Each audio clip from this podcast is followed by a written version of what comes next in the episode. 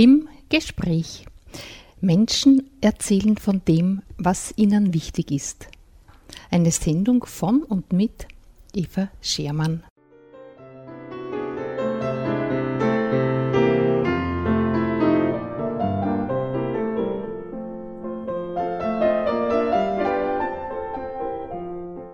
Zur heutigen Sendung begrüßt sie Eva Schermann recht herzlich und natürlich begrüße ich auch meinen Studiogast Hubert Reuss. Schönen guten Morgen. Guten Morgen. Ja, ich möchte gern mit der Überschrift, die ich dieser Sendung gegeben habe, anfangen. Da haben wir formuliert, Hubert Reuss, ein Viersambem. Naja, der Begriff äh, ist irgendwie äh, etwas witzig, aber ich erinnere mich, als ein weitschichtiger Verwandter über meinen Vater gesagt hat, dein Vater ist ja ein Viersambem. Und der Begriff Viersam besteht also eigentlich aus zwei Wörtern. Vier, das keltische, die Straße, der Pfad und der Saum. Also praktisch äh, die Bezeichnung ist dafür für einen Waldsaum, wo also der Wald endet und das Grünland beginnt und wo man also auch etwas spazieren äh, kann, einen Pfad findet durch die Landschaft und so ist dieser Begriff dann auf Menschen bezogen worden, die also an der Grenze zu Böhmen leben oder gelebt haben. Und damit sind wir bei deinem Thema. Du möchtest davon reden, wie das Leben an der Grenze stattgefunden hat. Früher und auch du selber erlebt. Naja, mein Bezug eigentlich äh, zu Viersam hängt natürlich sehr eng mit meiner Familiengeschichte zusammen. Also die Grenze Müllviertel und Südböhmen. Und mein Urgroßvater Johann Schöllhammer ist 1893 mit seiner Frau nach Zetwin gekommen und hat dort das, ein Kaufgeschäft gleich neben der Kirche von einer Witwe übernommen. Mein Großvater, geboren 1890, äh, in Windhag aufgewachsen, gelernter Kaufmann, hat dann die Tochter des Johann Schöllhammers, also meine Großmutter, geheiratet in Zetwing und ist also 1919 nach Zetwing gekommen, hat dort das Geschäft übernommen und mein Vater ist also 1921 geboren. Ja, also zu meiner Existenz gehört natürlich auch meine Mutter.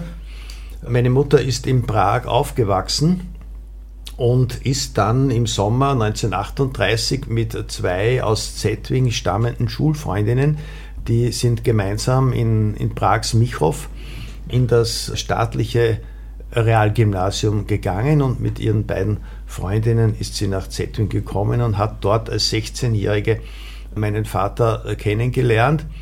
Und ja, was dann in der Zwischenkriegszeit passiert ist, weiß man nicht. Sie dürften irgendwie doch Verbindung gehalten haben. Meine Mutter ist dann 1945 geflüchtet. Sie war also bei einem tschechischen Bauern als Zwangsarbeiterin zu Verwandten nach Klosterneuburg.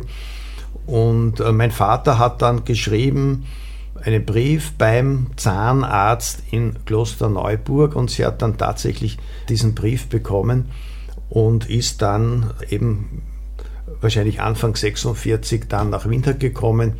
Es wurde dann im Juli schon geheiratet und ich bin dann 1947 in Windhag auf die Welt gekommen. Wie das dann passiert ist, kommen wir dann vielleicht noch später dazu.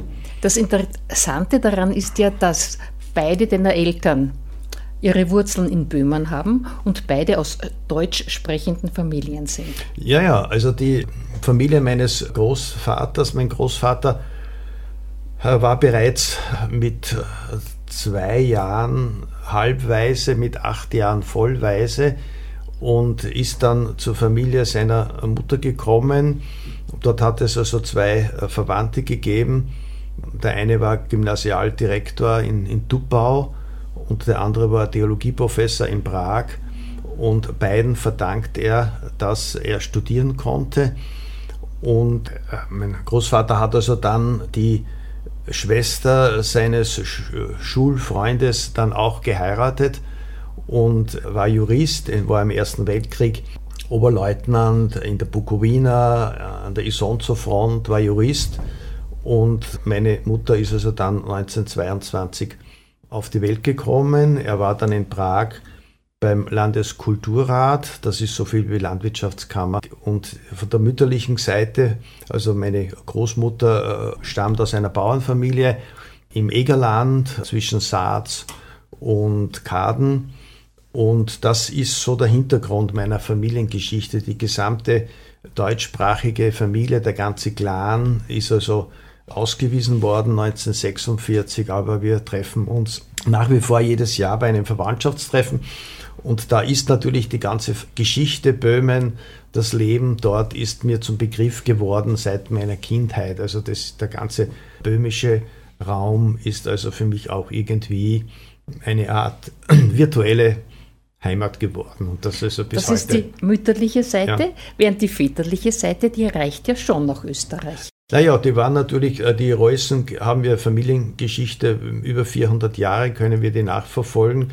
Das waren vor allem Bierbrauer und Bäcker und dann Kaufleute und erst äh, mein Vater und ich, wir sind dann Lehrer geworden und eben der letzte Zweig war also in, in Windhag und das war eigentlich dann auch 1946 in Zetting wurde ja die deutschsprachige Bevölkerung ausgewiesen. Mein Großvater war aber österreichischer Staatsbürger und er konnte um Repatriierung ansuchen.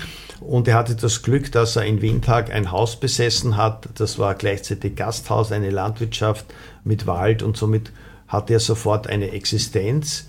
Das war ja auch was Besonderes. Und mein Vater war Absolvent der Lehrerbildungsanstalt und er konnte dann äh, gleich 45 nach Rückkehr von der Kriegsgefangenschaft in Windhag als Lehrer anfangen. Damit ist es euch oder deiner Familie besser gegangen als vielen ja, auf jeden Fall in dieser die, Situation. Ja die, ja, die wirtschaftliche Sicherheit war gegeben. Anders war das äh, bei der Familie meiner Mutter, die alle eben ausgewiesen wurden und sich eine von null an sich eine neue Existenz aufbauen mussten. Ja, das heißt, das ist Zeitgeschichte hautnah für dich natürlich aus Erzählungen, aber ganz einfach, so wie du das erzählst, wie deine Eltern den Krieg erlebt haben, so können das vermutlich viele Menschen von ihren Eltern erzählen.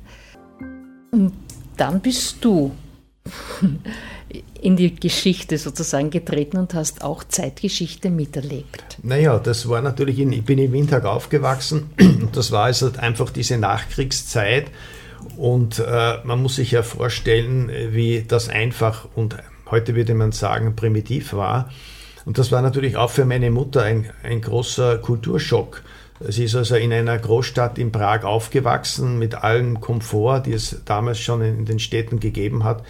In Winter gab es noch keine Wasserleitung. Wir mussten also das Trinkwasser vom Wasserchor am Hauptplatz, am Marktplatz holen.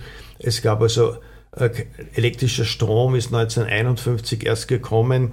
Jeden Samstag wurde äh, die Straße, die also ein Sandweg war, äh, gekehrt. Das war also irgendwie ein, ein Ritual. Und dann dieser ganze Umbruch von der alten Agrargesellschaft, von der Selbstversorgung des Dorfes. Und ich konnte das ja als Kind noch alles miterleben. Wir sind äh, da zu den Handwerkern in die Werkstätten gegangen, zum Schmied, äh, zum Wagner, zum Tischler, zum Schneider und Schuster und haben also dieses kleindörfliche Handwerk erleben können, aber natürlich auch dann den Zusammenbruch, auch die Veränderungen in der Landwirtschaft. Damals hat es also noch überall Pferdefuhrwerke gegeben, Ochsenfuhrwerke. Erst 1951 gab es den ersten Traktor in Windhag, das muss man sich vorstellen. Und dann diese ganze Umbruchssituation. Man muss natürlich noch etwas weiter zurückgehen in die Zeit äh, nach dem Ersten Weltkrieg. Diese gewaltige Inflation, die es hier gegeben hat, im Gegensatz eben zu, zur Tschechoslowakei mit der stabilen Krone, diese gewaltige Inflation. Und das hat natürlich zu Armut geführt. Es haben nach dem Ersten Weltkrieg Leute, in, Menschen in Windhag gehungert. Und der, dann kommt die Weltwirtschaftskrise, die Arbeitslosigkeit. Und wenn man sich jetzt die alten Fotos anschaut, nach 45 vom Ortsbild, also das war wirklich eine ganz arme Situation. Und ich bin ja auch dann später noch als vielleicht 13-Jähriger mit meiner Nachbarin, mit der Bäckermeisterin Hansi, von Haus zu Haus gefahren. Ich habe wieder geholfen beim Brot ausführen, bin in jeden Haushalt gekommen in Windhag und habe natürlich damit auch die Wohn- und Lebenssituation der Menschen kennengelernt und kann da zurückschauen jetzt eigentlich auf 60 Jahre Wandel, der hier zum, im positiven Sinne stattgefunden hat. Diese Erlebnisse, angefangen von den Handwerkern, aber auch, dass du die Menschen in ihren äh, Wohnungen besuchen konntest, das ist dir später dann zugute gekommen. Daraus konntest du dann etwas machen. Ja, ich weiß nicht, das, vielleicht ist das etwas äh, übertrieben, aber ich, ich, war also in sehr engen Kontakt eigentlich immer. Ja, das vielleicht auch noch. Ich bin also an sich in die Volksschule gegangen, vier Jahre Volksschule, und dann ist also die Frage, was macht man weiter? Und wir waren in meiner Klasse sicher an die 50 Schüler, und von diesen 50 haben eigentlich nur zwei eine weiterbildende höhere Schule besuchen können.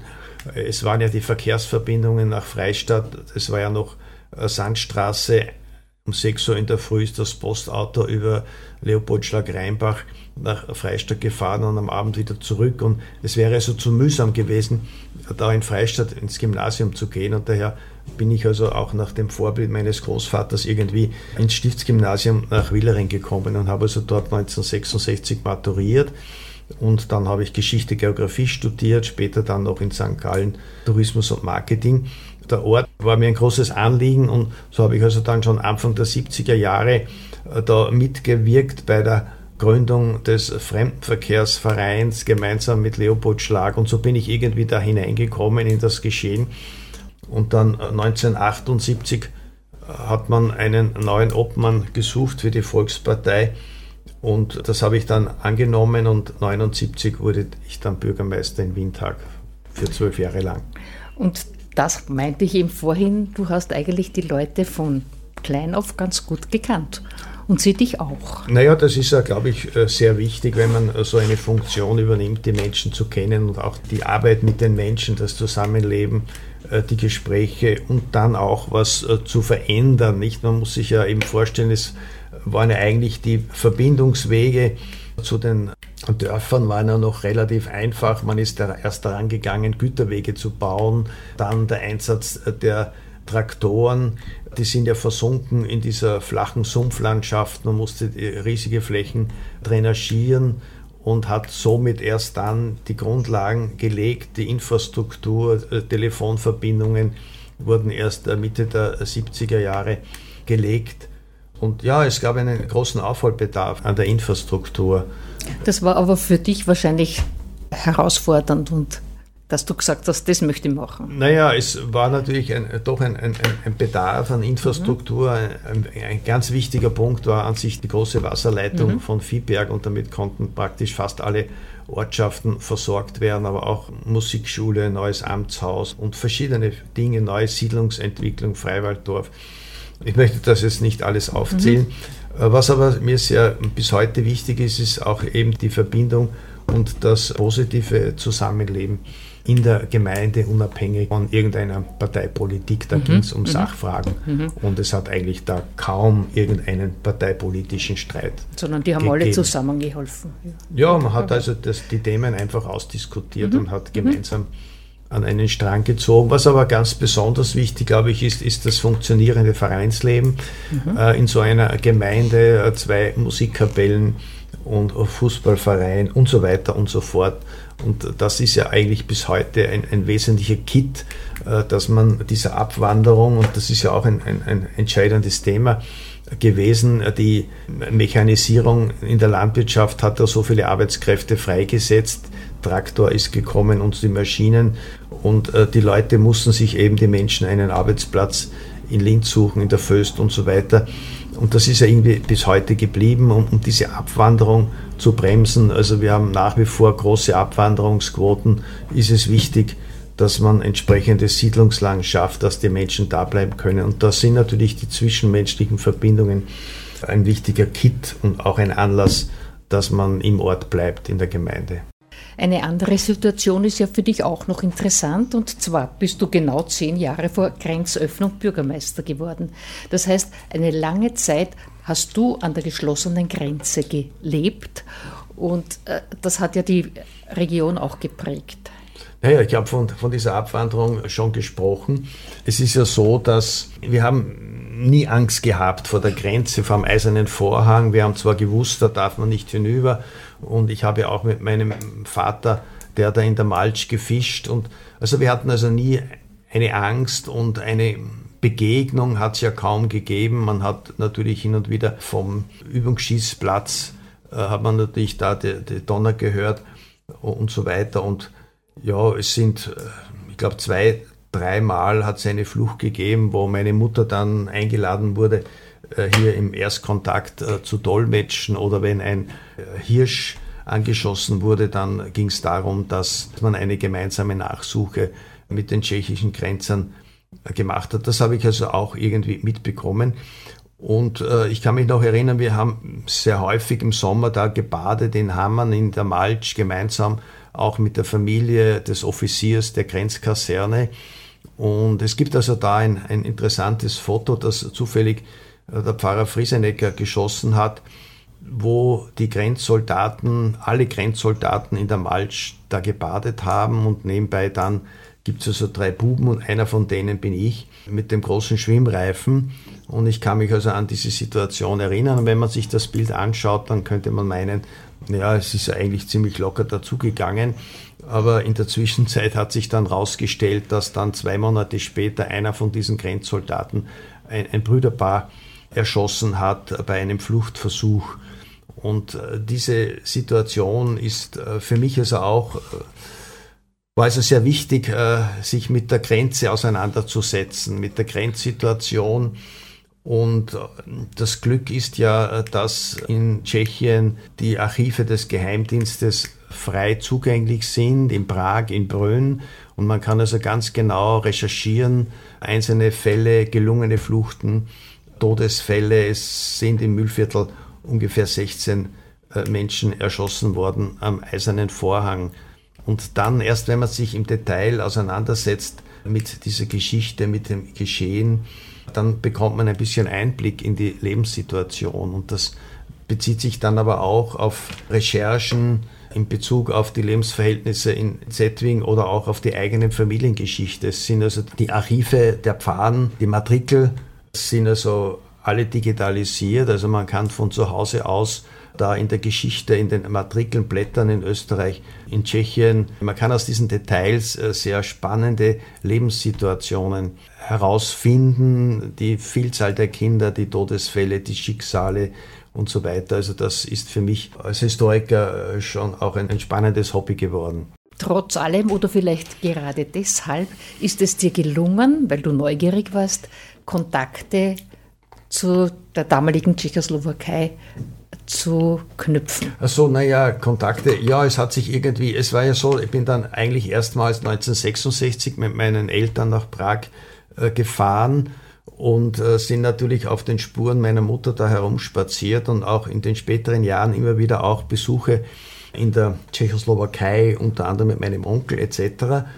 Und dann diese ersten Kontakte waren dann eigentlich schon 1985. Das habe aber nicht ich initiiert, sondern ich war da nur mit, als Bürgermeister konfrontiert. Das war also diese Besuche der Nachbarschule in Meinetschlag in Malonti mit der Windhager Volksschulklasse. Und dann zwei Jahre später, 87, hat man schon irgendwie eine gewisse Lockerung auch gespürt. Gab es also dann eine Bürgermeister-Exkursion der Mühlviertler Grenzbürgermeister und auch der südböhmischen Grenzbürgermeister. Und ja, und dann natürlich äh, die große Überraschung, 1989 konnte leider da nicht dabei sein beim Durchschneiden des Eisernen Vorhangs, aber was für mich sehr prägend war, war eigentlich die Überbringung des Friedenslichtes in Budweis am 23. Dezember. Es waren ja alle unvorbereitet, ich möchte also da nicht auf die Details drauf eingehen, äh, wir haben also dann im 1990 zu Pfingsten in Windhag einen äh, Handwerkermarkt veranstaltet und da gab es bereits dann die Besuche der südböhmischen Handwerker äh, in der südböhmischen Galerie. Und diese Begegnung mit diesen Menschen war also eine sehr interessante ja, Geschichte jetzt geworden. Und natürlich durch meine familiären Beziehungen meines Vaters auch konnte leicht angeknüpft werden zu den Bekannten aus Zetwing, die damals in Böhmen geblieben sind. Und es hat dann also auch schon gleich am Anfang offizielle Kontakte gegeben mit den Bürgermeistern in, in Meinetschlag, in Malonti, in Beneschau und dann vorhin also auch in Rosenberg, wo wir dann, ja, das war glaube ich 1991, gemeinsam an einer Dorferneuerungskonferenz mit einer Ausstellung mit der Stadt Rosenberg und Windhag äh, vertreten waren und diese Beziehungen sind also gerade in Bezug auf Rosenberg also bis heute geblieben mit Max Krapatsch. Und ja, ich habe also ein, eigentlich ein relativ großes Netzwerk an Bekannten in Südböhmen und vor allem also auch im Rahmen der Museumsstraße mit dem Regionalmuseum in Grumau mit Ivan Slavik, äh, mit dem ich also jetzt seit über 30 Jahren wirklich eine ganz tolle Freundschaft verbinde. Du hast jetzt ein Wort gesagt, das noch ein bisschen weiter erklärt werden müsste, und zwar die Museumsstraße. Was ist das und wie ist es dazu gekommen? Naja, das war eigentlich nicht beabsichtigt, sondern 1982 konnten wir in Windhag das Mühlviertler Waldhaus eröffnen und zwei Jahre später noch äh, zwei weitere Museen, das Handwerkerhaus und das Zimmermannshaus. Und es hat sich irgendwie, es war diese Umbruchsphase, wo dies, es in den einzelnen Dörfern leerstehende Gewerbegebäude, Mühlen gegeben hat, Hammerschmieden, Handwerksgebäude, das Hafnerhaus und so weiter und so fort.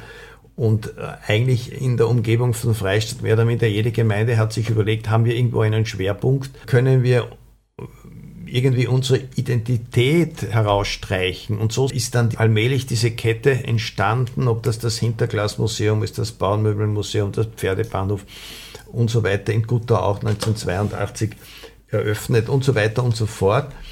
Und ja, und dann die Idee, irgendeine Aufwertung. Und wir haben ein bisschen ein anderes äh, Konzept gemacht als die zentralen Freilichtmuseen. Es hat ja hier diese Vorbilder gegeben in Frankreich, in Skandinavien, das äh, Programm der Ecomusee, wo man also äh, zentrale Freilichtmuseen gebaut hat. Wir haben aber gesagt, wir lassen die Museen, die Standorte dort, wo sie sind und konnten damit die Bevölkerung, die Menschen, die noch diese Handwerker gekannt haben, natürlich mit einbeziehen. Und das ist eigentlich jetzt, ich glaube 1991 oder 92 haben wir offiziell dann die Museumstraße eröffnet. Jetzt sind es also dann schon über 30 Jahre und es sind also wirklich äh, ganz großartige Beispiele mit sehr großem Filmengagement der Obleute und der ganzen Teams, die hier äh, sozusagen in einer kulturellen Einöde unter Anführungszeichen äh, jetzt eine Aufwertung der ganzen Region bewirkt haben und das geht ja jetzt, wurde jetzt erweitert bis nach Haslach hinauf und damit ist das also schon eine, eine Aufwertung der Kulturlandschaft mit vielen Veranstaltungen. Ja, das ist die Museumstraße und ich bin sehr froh, dass also mit Alfred Atteneder ein neuer Obmann gefunden ist, der mit sehr viel Elan da weiterwirkt.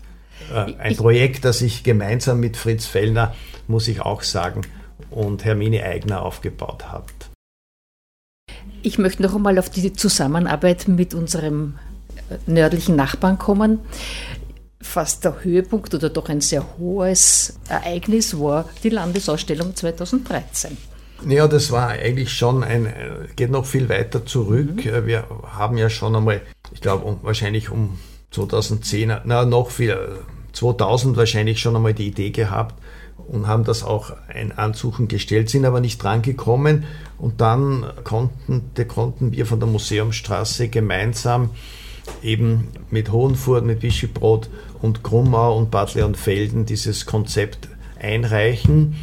Und es ist akzeptiert worden und dann ist eben 2013 hat dann diese Landesausstellung stattgefunden. Und das war sicher die wichtigste Initiative. Es hat viele, viele kleine anderen Initiativen und Ausstellungen gegeben mit den südböhmischen Nachbarn. Ja, und du hast ja doch auch deutlich mitgewirkt bei der Entwicklung des Konzepts der Landesausstellung. Ja, naja, das Einreichkonzept, das, ja, ja, ja, okay. Ja, kann man schon dazu Hat stattgefunden. Ja. Okay, aber natürlich mit Unterstützung von den einzelnen Orten und vor allem also auch mit großer Unterstützung der Braukommune in Freistadt. Und das ist ja eigentlich dann auch geblieben als sehr nachhaltiges Projekt. Es ist ja damit eine große Aufwertung entstanden oder auch in Freistadt äh, die Neugestaltung des Hauptplatzes. Angenehmer Nebenerscheinungen. Also ein, ja. ja. hat also gewirkt, Gott sei Dank. Ja. Wenn du so zurückblickst, was würdest du sagen, was war für dein Wirken jetzt nicht nur als Bürgermeister, sondern eben Museumstraße oder Kontakte zu äh, Böhmen, was war für dich selber persönlich wichtig? Na, alles eigentlich. Ich, ja, also ich kann also da nichts besonders hervorheben. Äh, ich habe auch immer wieder versucht, äh, Themen herauszusuchen und zu finden, die also mehr oder minder frei waren äh, zur Bearbeitung, wo es also hier äh, einen Freiraum gegeben hat. Und das hat mir also immer Spaß gemacht, was zu entwickeln. Und das ist also bis heute geblieben, auch im Zusammenhang mit der Renovierung der Kirche in, in, in Zetwing. Naja, da wären wir bei einem wichtigen Punkt, denn die ist ja sozusagen in deiner Familie vorgegeben gewesen. Naja, ich, ich habe dann auch diese Geschichte von diesem Ort entsprechend untersucht und, und erforscht. Es war dann so, der Ort wurde ja dann 1956 bis auf die Kirche, das tschechische Zollamt und die Kaserne dem Erdboden gleich gemacht. Und ich habe das ja auch gesehen, wie dann 55, 56 die Häuser abgerissen wurden. Bin da mit meinem Vater vorbeigefahren oder stehen geblieben. Und wir haben immer wieder hinübergeschaut. Und es war dann ja so, dass mein Vater dann, das war schon Ende der 70er Jahre, haben also diese Heimattreffen der ehemaligen Bewohner stattgefunden. Windhag hat auch eine Patenschaft mit den meinen Schlägern. Aber nicht vor Ort, sondern auf ja, Österreich. in Österreich. Es ja. haben da mhm. die, diese jährlichen Treffen stattgefunden. Mein Vater hat das wesentlich mitorganisiert. Und ja, ich habe das irgendwie übernommen und ich bin dann 1997 gebeten worden, bei der Renovierung äh, der äh, Kirche in Zetwing irgendwie da mitzuhelfen. Und wir hatten ja damals schon den Verein Zukunftsforum Freiwald. Das ist also die Plattform dieser sechs Grenzlandgemeinden von Rheinbach, Leopoldschlag, Windhag, Sandl, Grönbach, St. Oswald. Da bin ich jetzt schon über 30 Jahre der Obmann. Und wir haben also hier die Patenschaft übernommen und haben die erste Renovierung begleitet, auch mit wesentlicher finanzieller Unterstützung der Kulturdirektion, Landesregierung. Und jetzt ist eben dann äh, wieder die zweite Phase gekommen durch Einbruch der Nässeschäden. Und so renovieren wir jetzt schon das sechste Jahr die Kirche. Und Gott sei Dank können wir heuer die Innenrenovierung abschließen und nächstes Jahr dann der endgültige Abschluss. Auch verbunden mit einem Informationssystem im Halbrund um die Kirche werden also 14 alte Granitsäulen aufgestellt mit Infotafeln zur Geschichte des 20. Jahrhunderts keine so trockene Geschichte, sondern es kommen eben Zeitzeugen zu Wort, die sich mit ein, zwei Sätzen äußern zur damaligen Situation. Und ja, das ist, glaube ich, mir also schon ein, ein großes Anliegen, denn es kommen viele, viele Besucher nach Zetwing. Es ist irgendwie so wie Buchers auch ein attraktiver Ort geworden. Und wenn man dort ist, in 20 Minuten sind immer wieder Leute da. Und es ist vielleicht der am meisten frequentierteste Ort äh, zwischen Noveradi, Buchers und Rosenberg. Aber die Leute hatten keine Information. Und es ist wichtig und auch zur Bewältigung jetzt dieser über 400-jährigen gemeinsamen Geschichte äh, mit Böhmen. Zum Glück hat man jetzt äh, von der wissenschaftlichen Seite her das auch gemeinsam aufgearbeitet in einem gemeinsamen österreich-tschechischen Geschichtsbuch. Aber mir ist es also sehr wichtig, es ist ja so, dass diese Geschichte des 20. Jahrhunderts ja eine wahnsinnige Katastrophe war, wenn man sich also das alles anschaut. Ende der Monarchie, dann zwei neue Staaten, dann die politischen Verwicklungen, dann die Zeit der Nazi-Herrschaft, der Holocaust, die Vertreibung und das alles. Es gibt zwar keine Kollektivschuld, auch wissenschaftlich begründet, aber es gibt irgendwie ein äh, historisches Trauma und dieses Trauma, glaube ich, zu überwinden, ist also ein wichtiger Punkt und das kann man nur machen, indem man sich mit der Geschichte auseinandersetzt, äh, sich auch distanziert, befreit und daraus auch Schlüsse zieht. Und das ist, glaube ich, in, in unserer heutigen Situation sehr, sehr wichtig. Und natürlich beurteilen die Menschen das Geschehen unterschiedlich und wenn die Menschen nach Zetwin kommen und dann äh, sich etwas mehr mit der Geschichte befassen, dann mm, haben sie vielleicht eine sehr gedrückte Stimmung. Bei mir ist es aber anders. Wenn ich da über die Brücke gehe jedes Mal, dann ist das also ein Gang in die, in die, in die Freiheit, in die neue Freiheit, in die neue Zukunft. Auch wenn das natürlich momentan äh, gar nicht so einfach ist mit unserer aktuellen gesundheitlichen Situation. aber das gemeinsame Verständnis. Und was also für mich auch immer sehr wichtig ist, dass die Menschen beiderseits, wir sind ja 400 Jahre in einem gemeinsamen Raum sozialisiert worden, wie man heute sagen würde. Und daher ist die Mentalität der Menschen ganz, ganz ähnlich. Die Menschen denken in äh, Tschechien genauso wie wir. Und damit hat, hatte ich also auch die, oder habe die Möglichkeiten, mit vielen Menschen im südböhmischen Raum viele Menschen zu kennen und äh, auch in Freundschaft verbunden zu sein.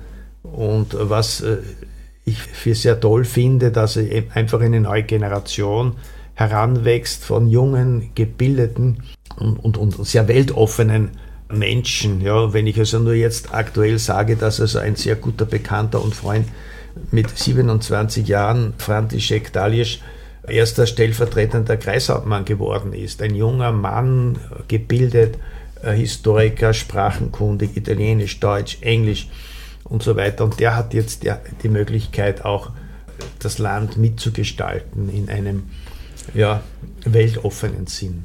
Zetwing war ja bei der ersten Restaurierung sozusagen äh, als Ziel, also zielgerichtet, dass die Leute, die früher mal in Zetwing waren, wieder hinkommen können oder als Erinnerungsstätte für diese Menschen. Das hat sich ja jetzt verändert, wie du jetzt geschildert hast. Die Leute kommen, wollen wissen. Und daneben machst du ja noch etwas anderes. Du suchst noch verbliebene Zeitzeugen, die ja allmählich leider aussterben, die erzählen und sammelst das. Ich glaube, das ist auch sehr wichtig, solange es noch Menschen gibt, die davon berichten können, dass du das hebst, diesen Fundus. Naja, das mit den Zeitzeugen, das wird natürlich immer schwieriger. Ich habe also schon einige sehr schöne Zeitzeugenberichte auch von Zetwingern. Äh, für mich sind jetzt auch wichtig die Fotodokumentationen. Ich habe also schon eine relativ schöne Sammlung an äh, Fotografien von Familien, und das ist auch wichtig, dass man die Menschen dokumentiert und die Bilder, man sagt, ein Bild sagt oft mehr aus als tausend Worte oder kann sehr viel auch ausdrücken. Und diese Sammlung an Zeitzeugenberichten und auch Bildern möchte ich ja dann einmal auch in Form einer Homepage der Öffentlichkeit äh, Ja, das wäre wichtig, machen. dass man weiß, wie, wie komme ich zu diesen Informationen, weil es vielleicht meine eigene Familiengeschichte betrifft. Darüber hinaus möchte ich noch auf etwas äh, vom Anfang kommen. Dieser Firsambem, das ist ja für dich ein Hobby, diesen Wörtern nachzugehen. Nicht nur bei dem, sondern dass du immer wieder schaust, wo kommen die Namen der Gegend her.